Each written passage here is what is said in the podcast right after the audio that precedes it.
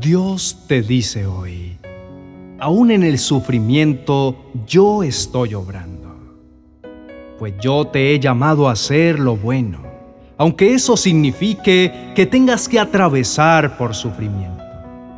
Así como mi hijo tuvo que sufrir por ti para cumplir su propósito. Él es tu mejor ejemplo y debes procurar siempre seguir sus pasos. Primera de Pedro capítulo 2, verso 21. Todos somos mortales frágiles, proclives a miedos de todo tipo. Todos tenemos inseguridades con las que batallamos en lo más profundo de nuestro corazón.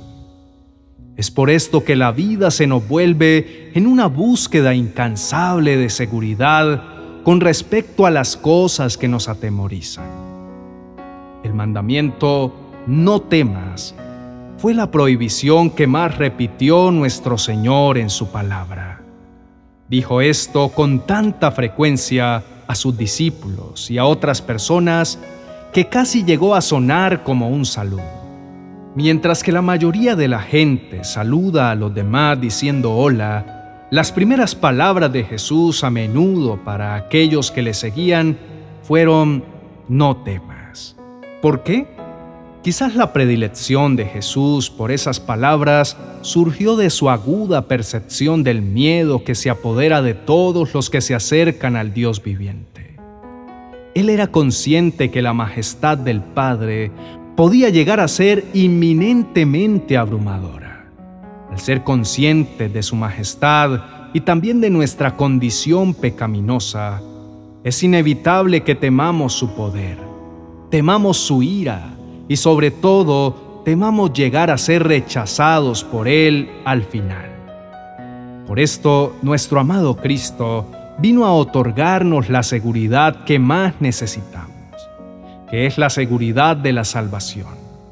Aunque somos reacios a pensar mucho en ello o a contemplarlo profundamente, sabemos, aunque solo sea intuitivamente, que la peor catástrofe que podría sobrevenirnos es la de ser visitados por la muerte sin habernos puesto a cuentas con Dios y no poseer la certeza acerca de dónde pasaremos nuestra eternidad. El sufrimiento de Cristo tuvo un propósito y fue liberarnos de la esclavitud del temor. Asimismo, los valles de sufrimiento que nosotros tengamos que atravesar no serán para nuestra calamidad, sino para reforzar esa obra perfecta que Cristo operó con nosotros en la cruz del Calvario. No podemos elegir si sufrir o no, pero lo que sí podemos elegir es en quién estar mientras atravesamos ese sufrimiento. Si elegimos atravesar solos a causa de nuestro orgullo los valles de dolor y sufrimiento, a lo mejor ni siquiera lograremos pasar al otro lado, porque nuestras fuerzas son finitas y se agotan con extrema facilidad. Pero elegir atravesar nuestro valle de dolor, tomados de mano de nuestro Padre Celestial, nos da esperanza que aún en medio de la aflicción, Él tiene un propósito, y cuando lo hayamos cruzado, entenderemos no solo el por qué, sino también el para qué. Jesús mismo nos enseñó cómo lidiar con los contratiempos, las decepciones, los abusos, los dolores de cabeza, las calamidades, las amargas providencias que tenemos que atravesar en nuestra vida. Lo hizo a través de una analogía para enseñarnos que el sufrimiento, cuando se atraviesa de su mano y con una total confianza en Él, siempre será seguido por el gozo. Él utilizó el ejemplo en Juan capítulo 16, verso 21, de la mujer cuando da a luz. Cuando la mujer está para dar a luz, tiene aflicción porque ha llegado su hora. Pero cuando da a luz al niño, ya no se acuerda de la angustia, por la alegría de que un niño haya nacido en el mundo. Así, en un instante, Dios es capaz de transformar nuestro sufrimiento en un profundo gozo, al darle sentido y propósito a cada momento difícil por el que atravesemos. Así que el llamado que Dios nos hace hoy no es a huir del sufrimiento, sino más bien a sufrir con esperanza. No estamos haciendo una teología del sufrimiento. Esta es una de las muchas herramientas que Dios puede usar para llevarnos a cumplir el propósito por el cual fuimos creados. Así que nuestra misión es en realidad aprender a confiar y a deleitarnos en Dios sea cual sea la circunstancia. Aun cuando no entendamos lo que pasa, sigamos creyendo que todas las cosas obrarán para nuestro bien. Porque así lo ha decidido Dios hacer. Entrégale en oración tu sufrimiento, también tu enojo y todos los sentimientos con los que el enemigo intenta hacerte daño y estancarte en el camino. Agárrate fuerte de su mano, porque es largo el camino que te resta.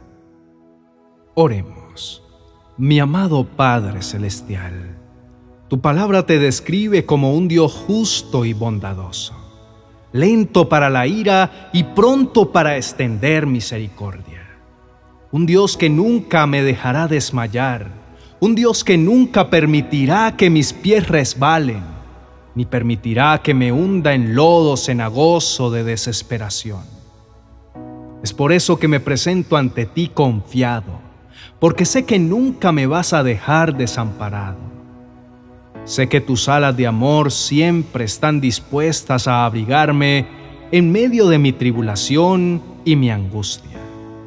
Y he podido comprobar que tus manos de amor siempre se han extendido para levantarme y limpiarme cuando suelo resbalar.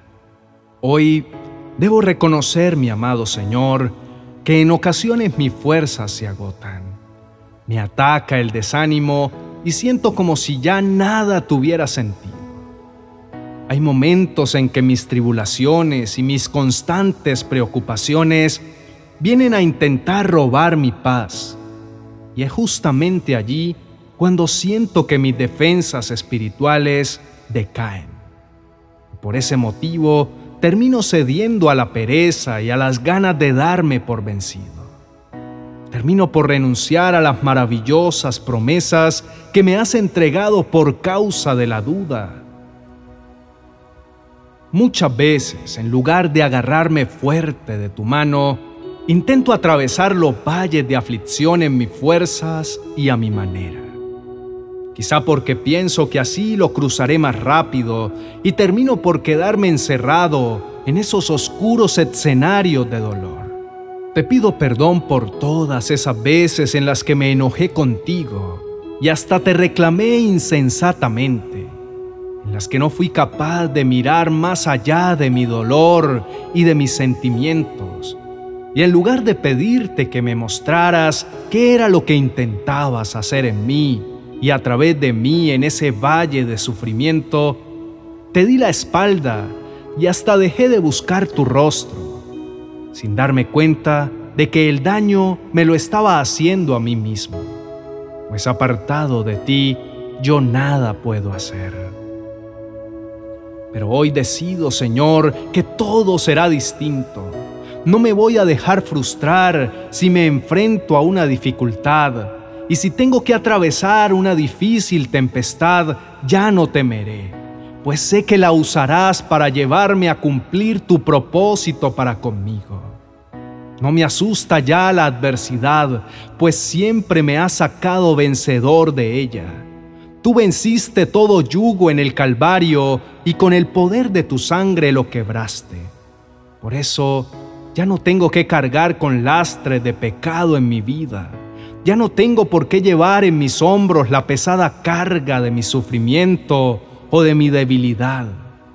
Porque tú vas a mi lado y la has cargado por una vez y para siempre en mi lugar.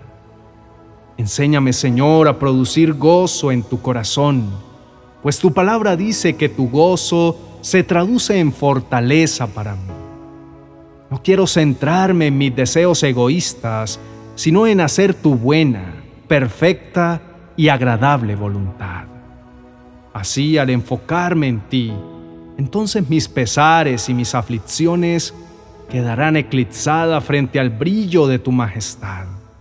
Renuncio a sentirme la víctima de las circunstancias y confío, mi buen Padre, que me llevarás tomado de tu mano, que no me vas a soltar jamás. Tú eres mi esperanza y toda mi confianza está puesta en ti. Tu palabra dice que los que confían en ti renovarán sus fuerzas, volarán como las águilas, correrán y no se fatigarán, caminarán y no se cansarán. Así pues, podrán desfallecer mi cuerpo y mi espíritu, pero tú fortalecerás mi corazón, pues tú eres mi herencia eterna. Te adoro con todo mi corazón y me deleito en ti y en tus planes estupendos. Confío plenamente en aquello que has preparado para mí. Confío en tus planes que son infalibles y nunca fallan. Me aferro de tu mano poderosa y no me suelto de ella. Aunque sienta que me hunda en las turbulentas aguas del dolor, yo estaré confiado, porque siempre me rescatarás y usarás mi aflicción para mostrarme tu poder y comprobar así que nada te puede limitar. Nada puede impedir que aquello que dijiste de mí se haga realidad.